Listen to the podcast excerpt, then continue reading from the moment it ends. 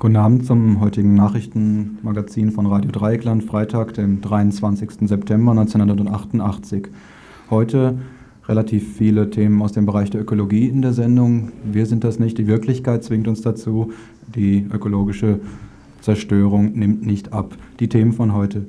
Es wird schon halten. Schweizer Atomtransporte, Nitratverseuchung in Südbaden, eine Erhebung. Ladenschluss am Ende, Interview mit einem Gewerkschaftssekretär der HBV, Gewerkschaft Handel, Banken und Versicherungen. Brasilien und das IWF.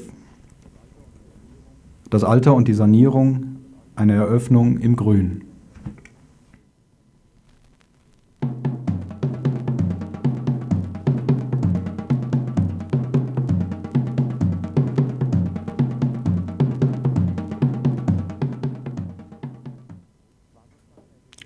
Wasserstaffette gegen Austrocknung der Kinzig, Neckar-Westheim 2 vorläufig gestoppt. Wie bereits gestern berichtet, befindet sich das Atomkraftwerk Neckar-Westheim 2 kurz vor den Probeläufen und somit auch kurz vor Inbetriebnahme. Die Landesregierung ließ nun verlauten, dass sie den Probebetrieb unter Umständen verschieben wird, um ein geologisches Gutachten zuvor prüfen zu lassen welches Bedenken an der Sicherheit des AKWs nährt. Was hat es damit auf sich? Die Kritik am Atomkraftwerk Neckar-Westheim 2 speist sich aus zwei Problemen. Zum einen ist die notwendige Kühlung, die durch Neckarwasser erfolgen soll, gar nicht machbar. Der Neckarwasserstand schwankt zwischen Frühling und Trockenperiode extrem stark, Dabei unterschreitet er auch den für die Kühlung von AKWs notwendigen Grenzwert Wert regelmäßig. Seit zehn Jahren schon strebt die Landesregierung im Auftrag der Atomindustrie die Umleitung anderer Gewässer in den Neckar an, um diesen Missstand zu beheben. Nachdem alle solchen Pläne am Widerstand lokaler Initiativen gescheitert sind, ist nun die letzte Hoffnung der interessierten Seite die kleine Kinzig. Wie wahnsinnig der Plan ist, dieses Flüsschen umzuleiten und den Atomkraftwerken zuzuführen, kann schon an den offiziell angegebenen Kosten abgelesen werden. 50 Millionen Mark Investitionskosten und darüber hinaus Folgekosten von jährlich 1,5 Millionen, mit denen die betroffenen Gemeinden geschmiert werden sollen, sind als Minimum anzusehen. Schlimmer aber sind die Folgen für die Ökologie der Region, dadurch, dass der Fluss mittels eines Tunnels unter der Wasserscheide hindurch seinem natürlichen Abflussraum entzogen werden soll, wird dem Kinzigtal mitsamt seiner Obstwirtschaft das Grundwasser entzogen. Zum anderen stellt die Kinzig bis heute ein wesentliches Trinkwasserreservoir für die Region dar, was ebenso entfallen würde. So denn das Motto der morgigen Großdemonstration in Stuttgart kein Trinkwasser für Atomstrom, Neckar-Westheim 2 nicht ans Netz. Der zweite Hauptkritikpunkt am AKW ist die unsichere Grundlage, auf dem das Werk steht. Geologische Gutachten haben deutlich gemacht, dass der Untergrund nicht stabil und tragfähig genug ist. So überraschte gestern die Nachricht, wonach die Stuttgarter Landesregierung den Probelauf eventuell verschieben und zunächst das Baugutachten des Herrn Gudehus prüfen wolle. Bei näherer Betrachtung zeigt sich jedoch, wie hier wieder einmal versucht wird, eine Bewegung auszutricksen. Erwähntes Gutachten ist nämlich just dasselbe, das bereits 1984 vorlag und ins Amt äh, und ins amtliche Verfahren einbezogen wurde. Damals aber erklärte die Landesregierung prompt, die im Gutachten erwähnten Gefahrenpotenziale könnten durch eine Betonplatte ausgeglichen werden, die den Untergrund des AKWs absichern solle. So steht zu erwarten, dass die gleiche Begründung demnächst doch den Probelauf legitimieren wird. Dann nämlich, wenn der öffentliche Druck sich abgeschwächt hat. Die Aktionen der Kernkraftgegner zeigen also einige, wenn auch hinterhältige Wirkungen, was ihre Fortführung umso wichtiger macht. Heute startete bereits die symbolische Wasserstaffette, bei der Kinzigwasser aus den betroffenen Gemeinden nach Stuttgart gekarrt wird. Morgen dann ab 10 Uhr kann dieses Wasser von Teilnehmern der Kundgebung genossen werden. Außerdem gibt es natürlich jede Menge, Menge, Infos und ab 14 Uhr eine geheimnisvolle Wasserüberraschungsaktion. Großkundgebung gegen Neckar-Westheim und die Kinzig-Umleitung morgen ab 10 Uhr Schlossplatz.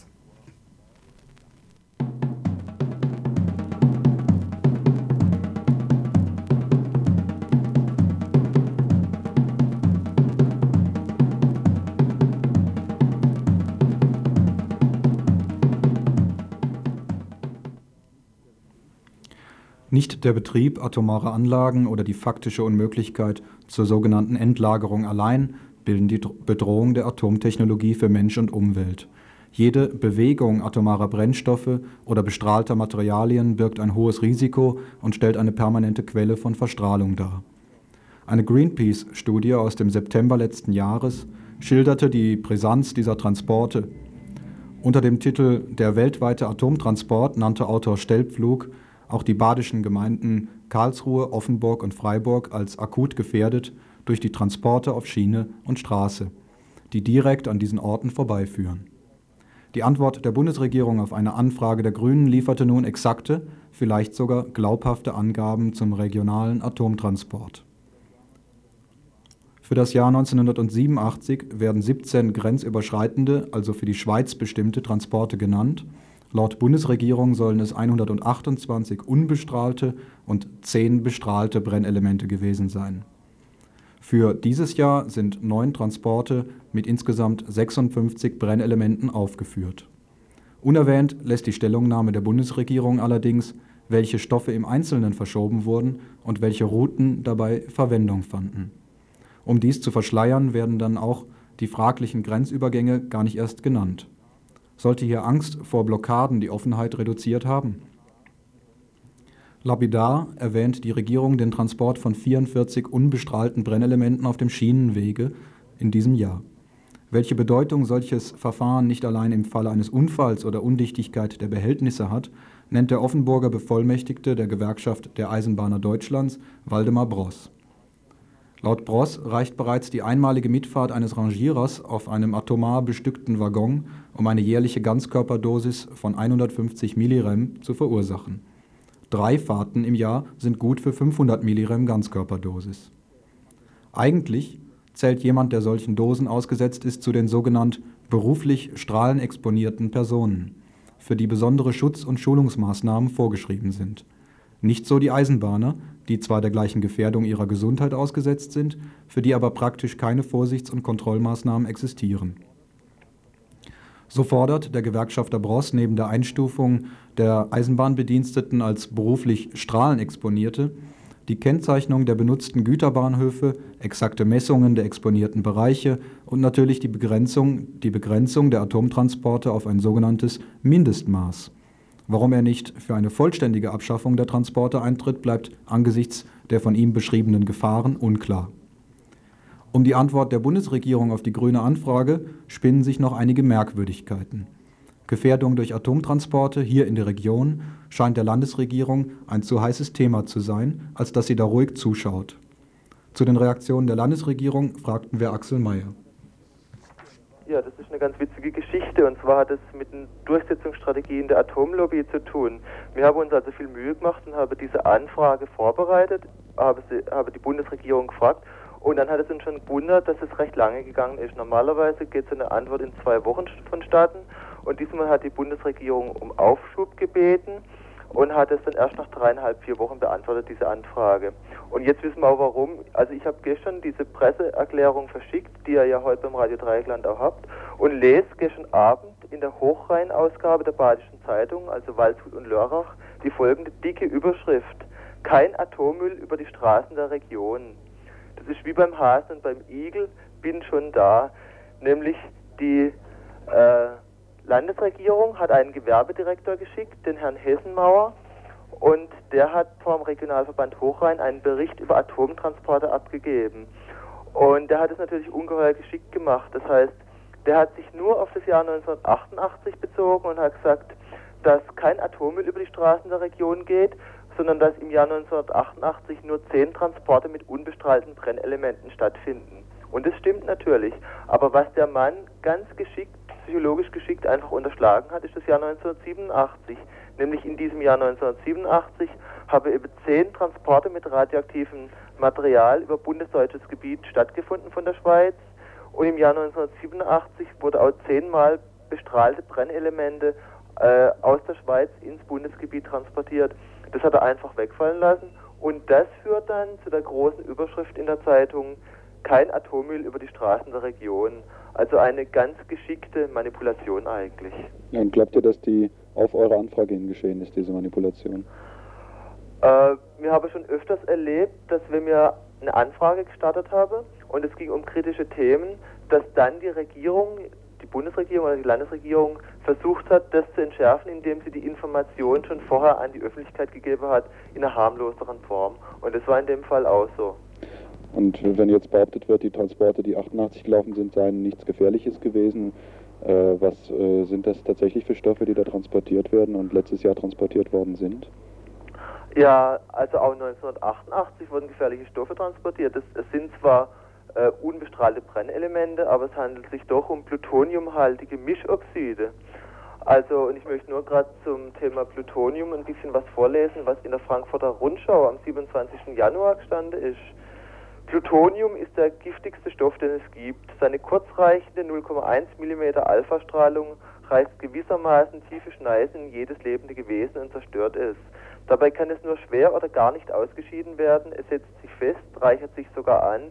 Die Strahlung ist bei einer Halbwertszeit von 24.000 Jahren faktisch dauerhaft vorhanden.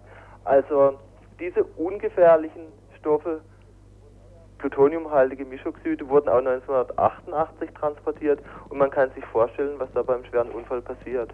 Hier in der Region, sei es auf der Autobahn in der Nähe von Freiburg, sei es auf der Bundesbahn direkt in Freiburg. Und ähm, die wie, wie wie kann es jetzt weitergehen? Sind die äh, Initiativen und die äh, Gruppen, die sich zum Beispiel am Hochrhein gegen die äh, Endlagerung äh, der Nagra wehren und so weiter, sind die auch bereit und in der Lage, sich auf diese Transporte zu richten und sind da schon Dinge im Gespräch, Aktionen oder ja, Vorgehensweisen? Da würde ich sagen, dass die Leute am Hochrhein sich um das atomare Endlager bei Siblingen und um die und um das geplante um die geplante Atomfabrik bei Würnlingen kümmern sollen. Die Atomtransporte, die gehen uns an. Die gehen hier an Freiburg vorbei, die gehen hier am Kaiserstuhl vorbei, auf der Bundesbahn, auf der Schiene. Die Leute am Hochrhein sollen sich um ihre Sachen kümmern und das machen sie auch und wir müssen sie unterstützen. Und wir hier in der Region sind von diesen Atomtransporten bedroht und wir, wir hier in der Region müssen uns um diese Atomtransporte kümmern. Was mir jetzt auf der parlamentarischen Schiene natürlich machen werde, die Antworten waren furchtbar ausweichend und nichtssagend und habe sich, widersprechen sich auch teilweise. Wir werden da nochmal nachhaken. Aber wie gesagt, diese Geschichten werden nicht im Parlament verhindert, sondern von einer aktiven Bewegung.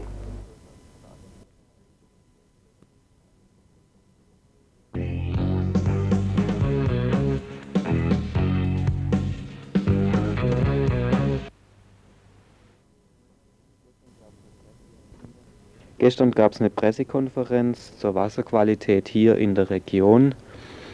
Ähm, ich habe hier der Nikolaus Geiler von mir und er kann mir da was zu erzählen. Ja, diese Pressekonferenz wurde gemeinsam durchgeführt vom Arbeitskreis Wasser, BBU, vom Freiburger Institut für Umweltchemie und vom Bund für Umwelt und Naturschutz Deutschland, der vor einigen Wochen auch die große Ökomesse 88 auf dem Freiburger Messplatz durchgeführt hat.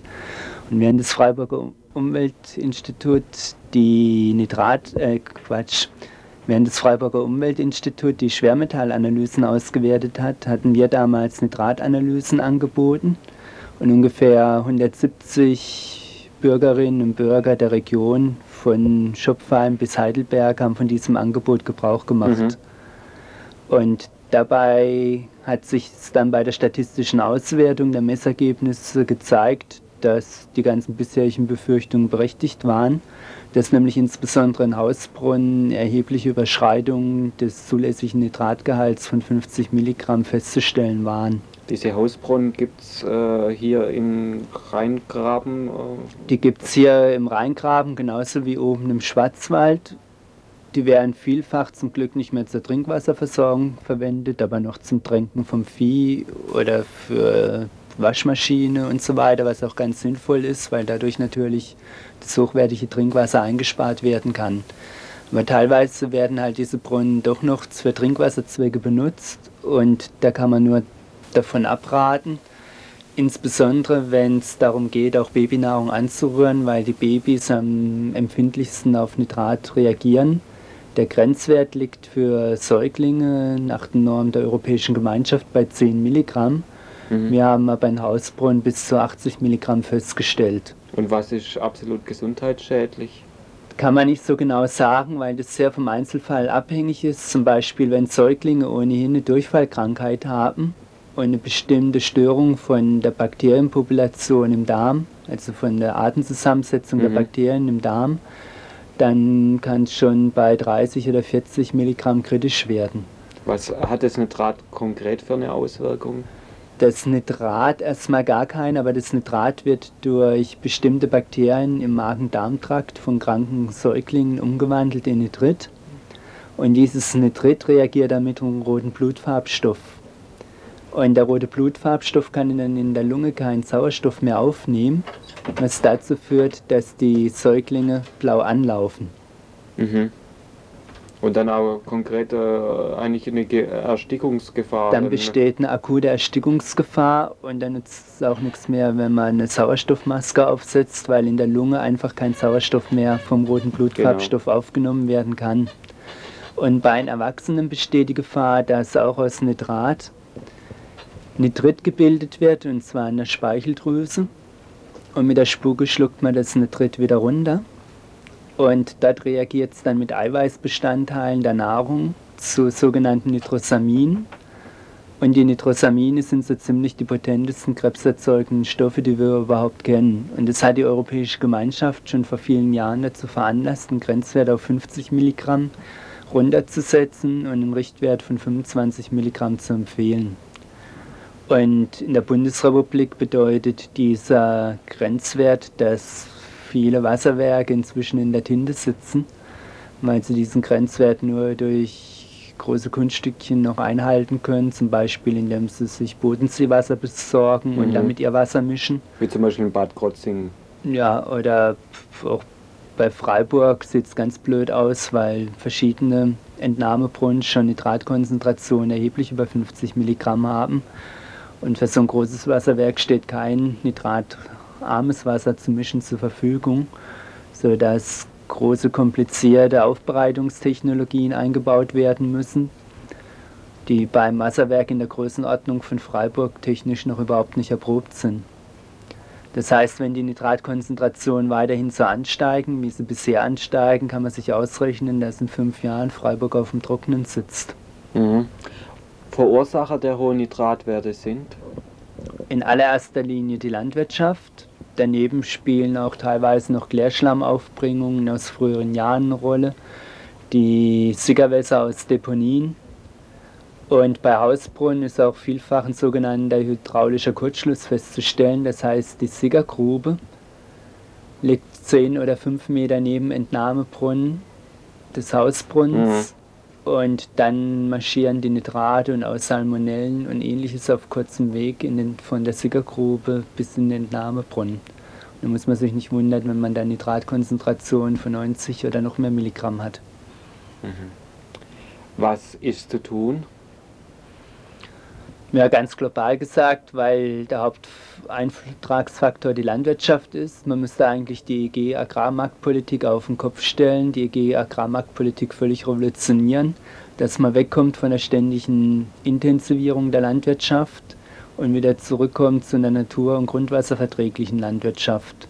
Das ist natürlich ein politischer Kampf, der nicht von heute auf morgen entschieden wird Was jeder Einzelne als kleiner individueller Schritt machen kann, ist, dass er sich zum Beispiel bemüht, dass er Gemüse, Nahrungsmittel überhaupt bei biologisch wirtschaftenden Landwirten kauft, um damit die Landwirte zu unterstützen, die sich darum bemühen, grundwasserverträglich und naturverträglich zu wirtschaften.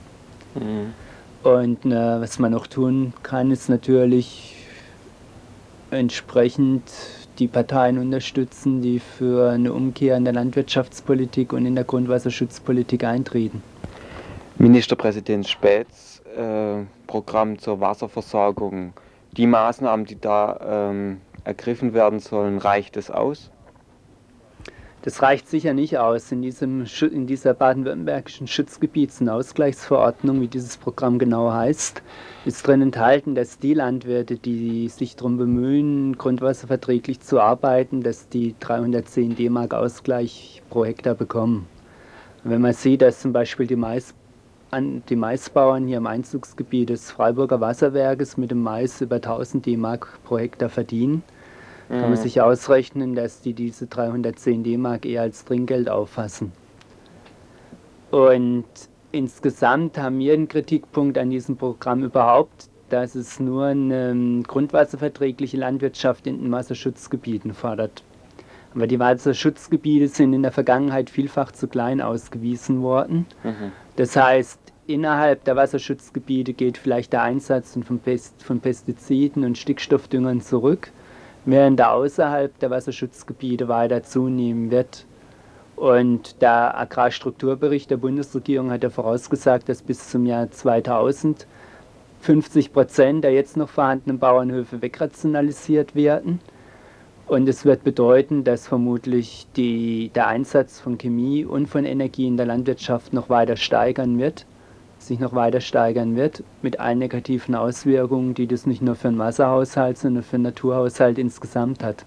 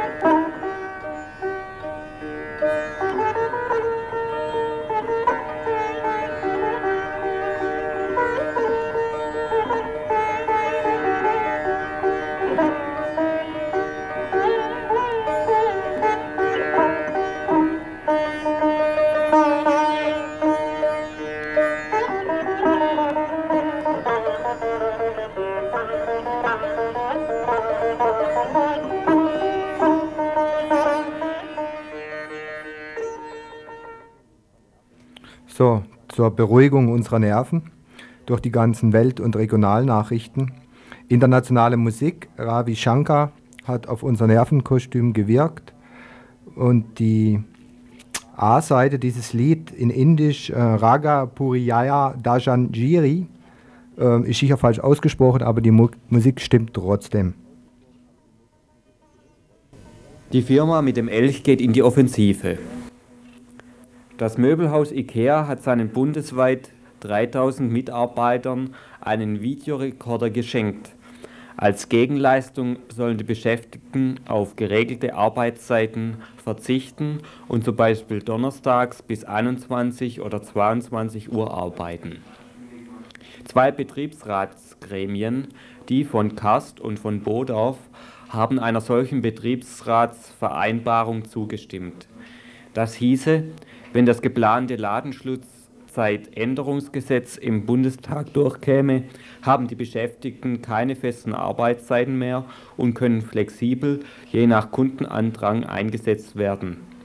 Wir befragten Herrn Gotthard Fedder von der Gewerkschaft HBV, wie es dazu kam.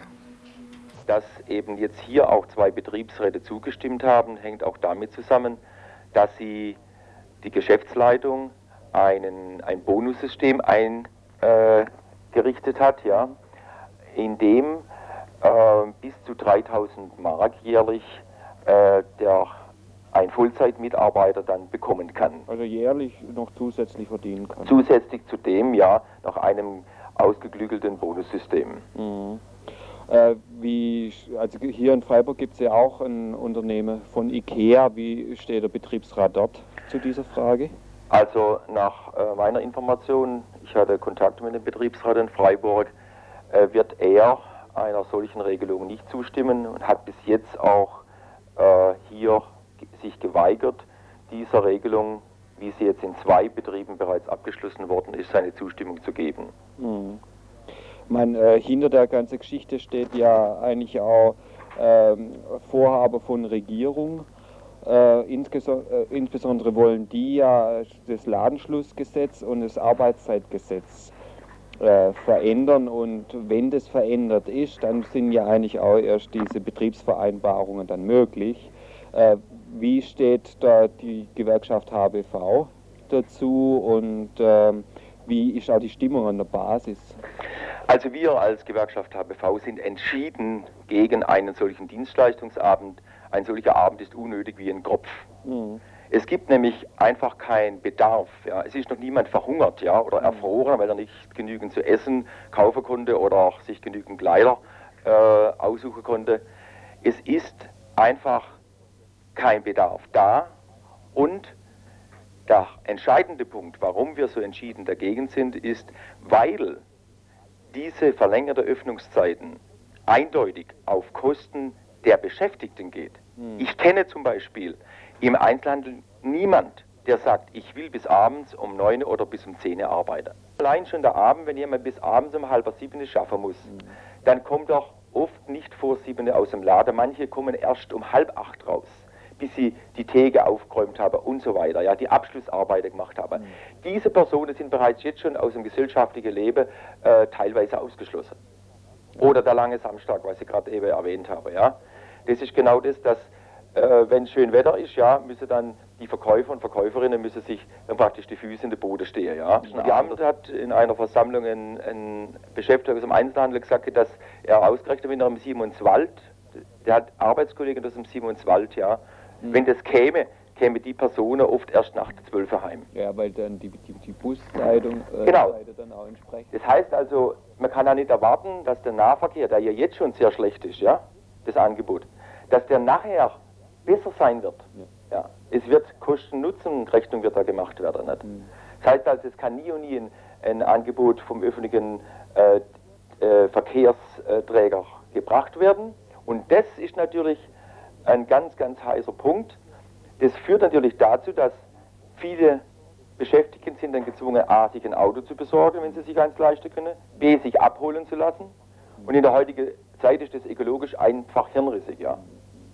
Ich habe noch eine Frage zu dem, wie eigentlich äh, die geplante Gesetze eventuell verhindert werden können oder wie die Gewerkschaften sich mhm. da Gegenmaßnahmen ja, überlegen ja. dazu.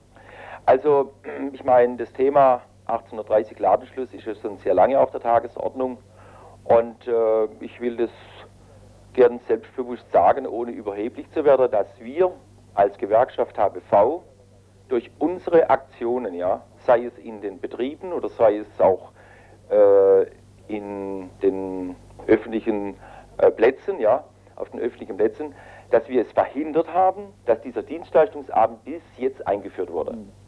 Es soll ja im Bundestag darüber beraten werden, ja. Wir werden hier Aktionen machen in dieser Zeit, weiterhin öffentliche Aktionen, weil wir im Moment Friedenspflicht haben. Wir können im Moment keine äh, Streiks oder solche Dinge äh, anzetteln, ja. Ab wann, ab wann wäre das möglich? Äh, das wäre ab dem Januar, ab dem 2. Januar möglich. Und das ist hier ein Punkt, wo wir natürlich äh, darauf bauen und wir sind auch überzeugt, denn wir haben noch nie so viel Resonanz bei den Beschäftigten gefunden wie gerade in dieser Frage. Ja, die gesagt haben, genau das ist wichtig, wir brauchen eine Regelung 18.30 Uhr Feierabend.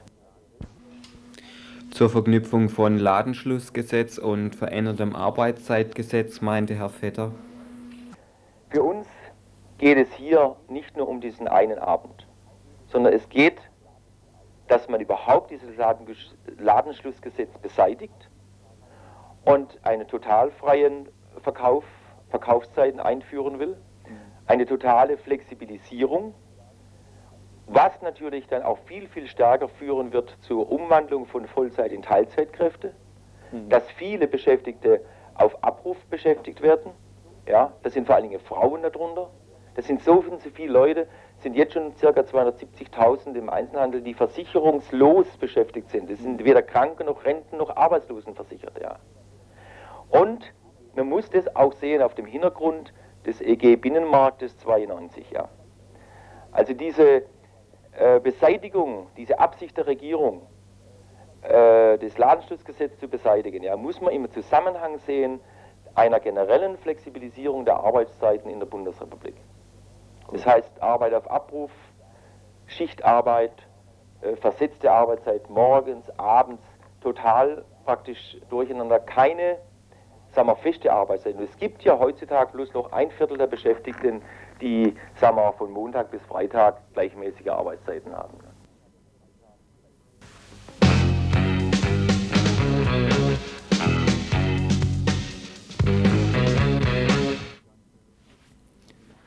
Offiziell noch gar nicht eröffnet, hat die Jahrestagung von Weltbank und Internationalem Währungsfonds schon längst begonnen. Nicht nur, dass die verschiedenen Gremien unterhalb der Vollversammlung bereits tagten, so gestern die G24, eine von ökonomisch sogenannt besser gestellten Ländern der Dritten Welt dominierte und daher unwichtigere Versammlung. Nicht nur, dass die Hilfs-Sheriffs der imperialistischen Staaten ihre Chance auf Öffentlichkeit bereits ergriffen, so etwa der SPD-Politiker Freimut Duwe, der anlässlich eines Angriffs gegen den Vertreter der Bundesrepublik im IWF Günter Grosche, sich zu der folgenden Aussage hinreißen ließ. Zitat: Die Gewalt richtet sich auch gegen die Hungernden in der Dritten Welt, richtet sich gegen das Engagement für mehr Gerechtigkeit hier. Zitat Ende. Wohlgemerkt, mit Gewalt meint Duwe hier nicht das internationale Wirtschaftssystem, sondern die gewaltsame Beendigung einer Veranstaltung der Katholischen Akademie in Hamburg nicht nur, dass von geeigneter Seite ein Attentätchen verübt wird, welches außer Blechschaden im Wesentlichen die Folge hat, dass nun die repressive Politik gegen die in Berlin anwesenden Kritiker des Kongresses unwidersprochen hingenommen wird. Oder auch, wie der heutige Geschäftsordnungscoup der CDU-CSU zeigt, dazu dient, die geplanten sogenannten Sicherheitsgesetze im Bundestag durchzupeitschen, eine Maßnahme, die weitreichende Folgen für die politischen Artikulationsmöglichkeiten in der Republik haben wird.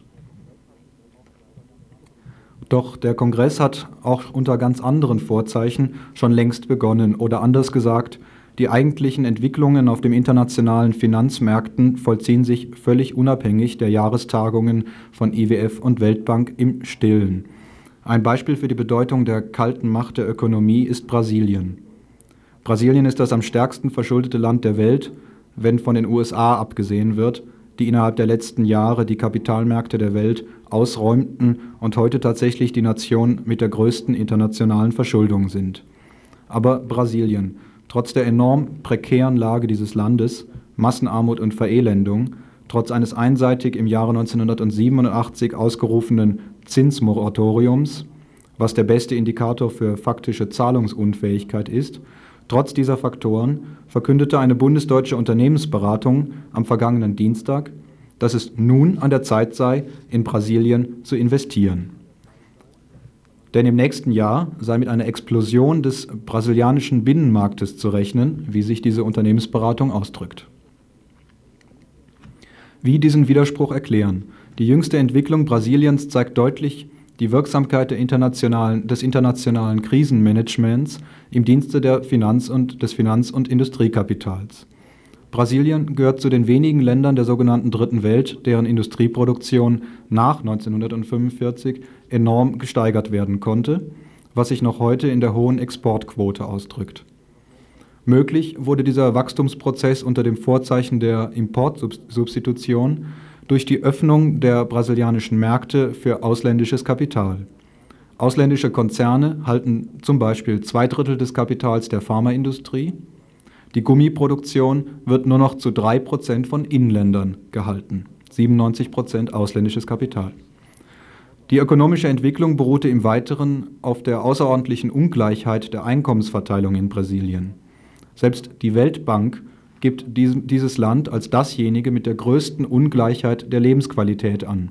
Extreme Armut und extraordinärer Reichtum bauen aufeinander auf. In den 70er Jahren kam zum Einfluss der ausländischen Konzerne noch die Politik der Großprojekte hinzu, die nur durch Verschuldung im Ausland finanziert werden konnten und sollten.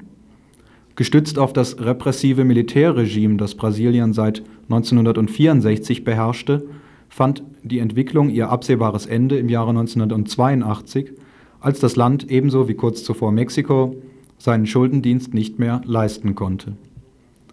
Als 1985 die sogenannte Neue Republik die Militärherrschaft ablöste, Verschuldung und die weltwirtschaftliche Dauerkrise für Brasilien bereits fatale Konsequenzen gehabt. Durch die erheblich verschlechterten Bedingungen bei Umschuldungen hatte das Land allein, allein von 1980 bis 1985 über 96 Milliarden Dollar an Zins und Tilgung gezahlt und war doch im gleichen Zeitraum die Verschuldung von 53 Milliarden Dollar auf fast das Doppelte gestiegen. Jeder 20. im Land erwirtschaftete Dollar ging an die internationalen Banken. 30 Prozent der Bevölkerung oder 20 Millionen Menschen gelten offiziell als arm, was die Bedeutung größten Elends hat. Weitere 20 Millionen sind kaum besser gestellt. Insbesondere der Norden des Landes ist sowohl von der allgemeinen Armut als auch von den fatalen Folgen der aufgezwungenen Großprojekte, etwa im Energiesektor, betroffen.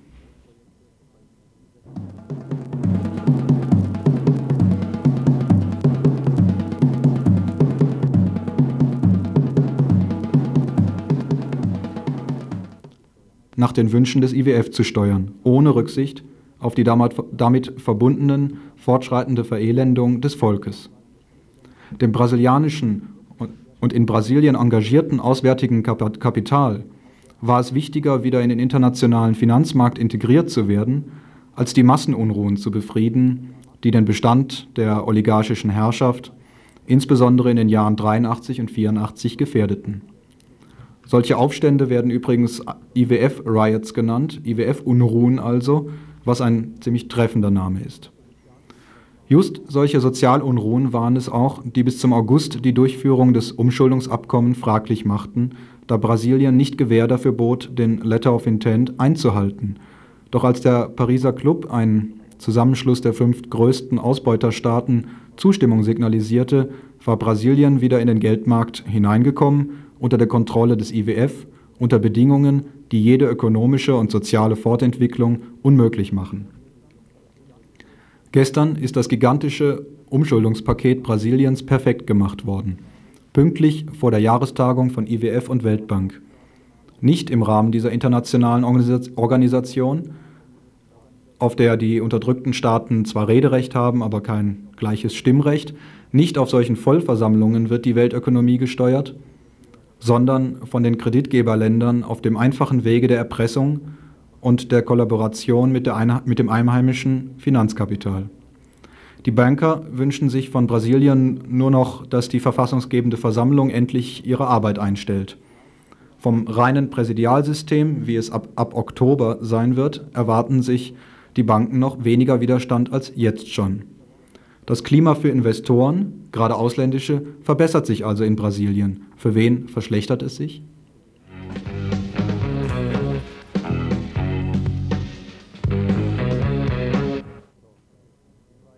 So, jetzt ein Hinweis, wir sind fast bei 21 Uhr. Das Info war zu fleißig, aber es kommt noch ein aktueller Beitrag, Einweihung der Seniorenanlage und das Programm schiebt sich etwa fünf bis sechs Minuten dann noch weiter. Heute fand die Einweihung der Seniorenwohnanlage im Grün statt. Mit einem Sektempfang für geladene Gäste und Presse und der Festeröffnung durch das Freiburger Bläserquintett der Jugendmusikschule wurde ein feierlicher Rahmen geschaffen. Es waren Vertreter aus Gemeinde und Landespolitik anwesend, sowie Vertreter der Bauträger, der am Bau beteiligten Firmen, die Architekten und Angehörige der Arbeiterwohlfahrt. Die Arbeiterwohlfahrt ist der Betriebsträger der Wohnanlage. Die in der Anlage bereits wohnhaften Senioren waren nicht geladen, sie sollen mit einer Extrafeier abgespeist werden, an der dann OB Böhme teilnehmen will, der heute nicht anwesend war. Stimmenfang für die nächste Wahl? Auf jeden Fall war dafür gesorgt, dass die Presse den Senioren keine peinlichen Antworten auf brisante Fragen abnehmen konnte. Zunächst einmal zur alten Arbeit der Arbeiterwohlfahrt. Die AWO betreibt schon länger eine alten Wohnanlage mit 180 Wohnungen in Haslach-Weingarten. In der Zwischenzeit wurde wohl eingesehen, dass man die alten Menschen nicht in Senioren-Ghettos zusammenfärchen kann. Ergebnis dieser Einsicht sind kleinere Wohnanlagen, die jetzt in den einzelnen Stadtteilen entstanden sind, zum Beispiel in Zähring, jetzt im Grün. Doch nach der Besichtigung des Gebäudes heute, im Anschluss an den Festakt, muss ich sagen, die Anlage wird dem Zweck der Altenpflege in eigenen Wohnungen nicht gerecht. Das beginnt bei den sanitären Einrichtungen. So gibt es in den Wohnungen nur Duschen, keine Badewannen. Ein Handicap, besonders für gebrechliche Senioren, die Schwierigkeiten mit dem Gleichgewicht haben. In der angeblich behindertengerechten Wohnanlage gibt es auch keine rollstuhlgerechten Toiletten. Im Dachgeschoss gibt es einen Gymnastiksaal und Clubräume, in denen auch ein Verein mit rollstuhlgebundenen Mitgliedern untergebracht ist. Der Aufzug endet allerdings ein Stockwerk tiefer, die Räume sind nur über eine Treppe zu erreichen. Und zwischen den Räumen des Dachgeschosses gibt es kleine, leicht zu übersehende Stufen, die wohl manchem Senior zum Verhängnis werden können.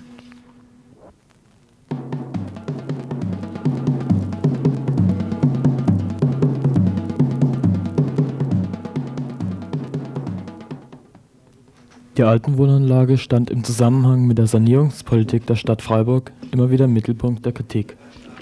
Wertvoller Wohnraum im Grün wird systematisch vernichtet. Im Sog der geplanten KTS und des neuen IHK-Gebäudes sowie des zukünftigen IC-Hotels an der Schneewelinstraße soll das zentrumsnahe Stadtviertel zum Geschäfts- und Juppiviertel ausgebaut werden. Die Entmietung der Arbeiterhäuser im Grün hat begonnen, ist im vollen Gange die Räumung dieser Faulerhäuser genannten Wohnzeile sowie der Abriss stehen an. In diesem Zusammenhang schien es mir schon fast geschmacklos, als Frau Betty Baum von der AWO die einzig anwesende Bewohnerin des neuen Gebäudes begrüßte. Frau Seng, 93 Jahre alt, lebte bisher in einem der Faulerhäuser. Hier kurz ein Auszug aus der Rede von Frau Baum. Die älteste Bewohnerin, Frau Seng, ist heute unser Ehrengast. Ich habe sie also leider noch nicht gesehen, aber ich möchte Sie, oh, müsste wenig näher vorne, gehen Sie bitte auf meinen Platz. Ich möchte Sie natürlich ganz besonders hier begrüßen, denn, und das möchte ich doch hier vermerken, sie ist nicht nur die älteste Bewohnerin, auch aus dem alten Wohngebiet im Grün, aus den Arbeiterhäusern und dies freut uns ganz besonders. Ja, sehr verehrte Ehrengäste können. Frau Baum hätte sich also gewünscht, dass mehr alte Leute aus dem Grün in ihr schönes neues Gebäude gezogen wären. Mir stellt sich dann nur die Frage, ob es denn so wichtig ist für unsere älteren Mitbürger, eine Wohnung in ihrem Viertel zu bekommen, wenn dieses ihr Wohnviertel rundherum abgerissen und durch ein Business Center ersetzt werden soll. Geradezu frech erschien mir der Versuch der auch Stadträtin Betty Baum von der SPD, mit der Begrüßung von Frau Seng über das Wohnraumproblem der Fauler Bewohner hinwegzutäuschen. Den restlichen 40 bis 60 Bewohnern bietet die Stadt nämlich keinen Ersatzwohnraum an. Vom selben Problem sind auch die Mieter des Riegler-Areals betroffen. Im Rahmen des Sozialplans wäre das zwar Aufgabe der Stadt, doch entzieht sie sich dieser Verantwortung. Lediglich fünf Zimmer auf dem Kreta-Gelände sehe die Stadt gerne mit Mietern aus Fauler- und Rieglerhäusern besetzt. So wurde den Kretas nahegelegt, 21 Leute aus diesen Häusern bei der Vergabe zu berücksichtigen, obwohl diese fünf Zimmer ausdrücklich als dringend benötigter neuer Wohnraum und nicht als Ersatzraum für Sanierungsopfer festgeschrieben sind. Wann endlich ändert die Stadtregierung ihre Sanierungs-, Bau- und Wohnraumpolitik im Grün, aber auch im Stühlinger und anderswo? Wann endlich erfolgt eine sinnvolle Planung nach Aspekten der vorhandenen Wohnraumbedürfnisse in Freiburg? Wenn es nach den Stadtoberen alleine geht, wohl nie. Denn es ist einfacher, die, die Mieter aus den Wohngebieten abzuschieben in Trabantenstädte wie Weingarten und Landwasser. Denn für die Stadt Obern, da zählen nur Bezuschussungen des Landes, die es für Altenwohnungen eben noch gab, aber nicht mehr für den sozialen Wohnungsbau. Da zählen finanzielle Interessen der Industrie, wenn man an die Umkrempelung des Grüns zum totalen Businessviertel denkt. Da zählen auch, so kommt mir fast der Verdacht, Profilierungsabsichten einiger Gemeindepolitiker, die uns wohl eine weltstädtische City hinterlassen wollen, in der man später vielleicht einmal Straßen und Plätze nach ihnen benennen soll. Wann wird ihnen endlich klar, dass sie sich so kein Denkmal verdienen, auch wenn sie es sich jetzt selber zu setzen scheinen?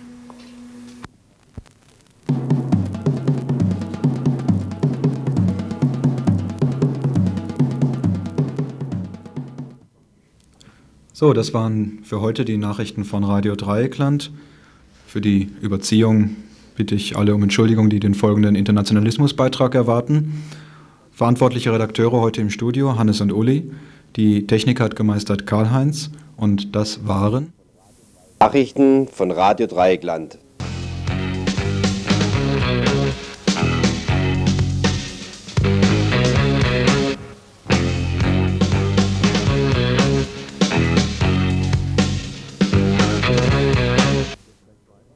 So, jetzt geht's gleich weiter. Sechs Minuten Verspätung, fast sieben. Internationalismus, heute mit einem Beitrag Süd-Nordladen, eine Selbstdarstellung.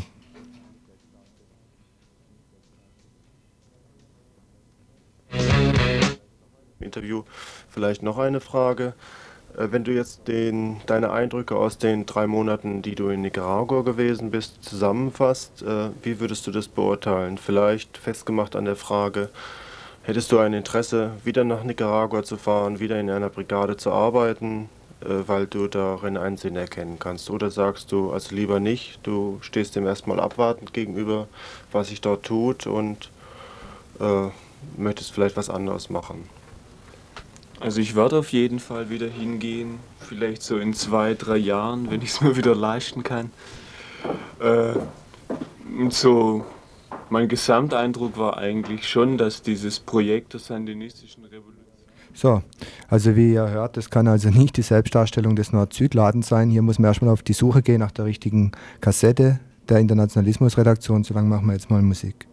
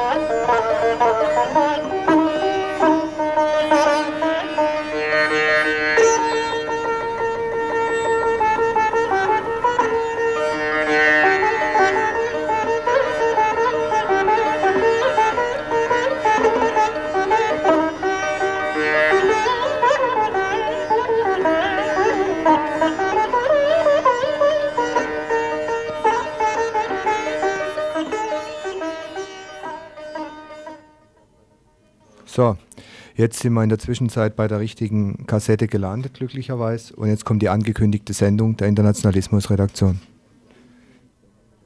Hier ist die Internationalismusredaktion von Radio Dreikland. Heute Abend gibt es einen Beitrag vom Südnordladen. Der Südnordladen stellt sich vor darin.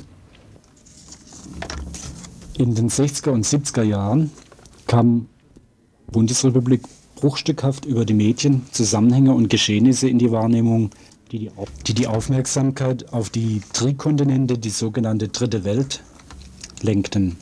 Bruchstückhaft nenne ich mal Vietnamkrieg der Amerikaner, Biafra, Äthiopien, die Befreiungskämpfe in den portugiesischen Kolonien, Kapverden, Guinea-Bissau, Angola, Mosambik, später auch Rhodesien, Zimbabwe-Befreiung und weiter El Salvador, und der von Konzernen IDT und den USA bezahlte Sturz der Volksregierung unter Allende in Chile und die USA insgesamt mit ihrer imperialistischen Politik des großen Knüppels und den geheimen Kriegen des CIA, wie sie heute genannt werden, den sogenannten Counterinsurgency-Aktivitäten.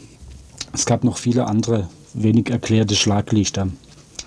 Hier in Freiburg war es die Aktion Dritte Welt mit dem Informationszentrum in der Kronenstraße, die vor 20 Jahren entstand. Von ihr gab es erst kürzlich einen Beitrag im Radio Dreieckland. Heute stellt sich der Südnordladen vor, der auf eine ähnlich lange Aktivitätszeit zurückblicken kann. Insofern die Zeit bleibt, sollen noch ein paar Auszüge aus der Jubiläumsbroschüre von Medico International gegeben werden, die ebenfalls 20 Jahre aktiv sind. Salut miteinander, wir sind vom Südnordlade in Freiburg und stellen uns jetzt vor. Hello, ladies and gentlemen. We want to present our shop where you can buy things of the third world and get some information about these countries and our work. Bonjour, messieurs, dames. Nous allons présenter vous la boutique des pays sous-développés de Fribourg.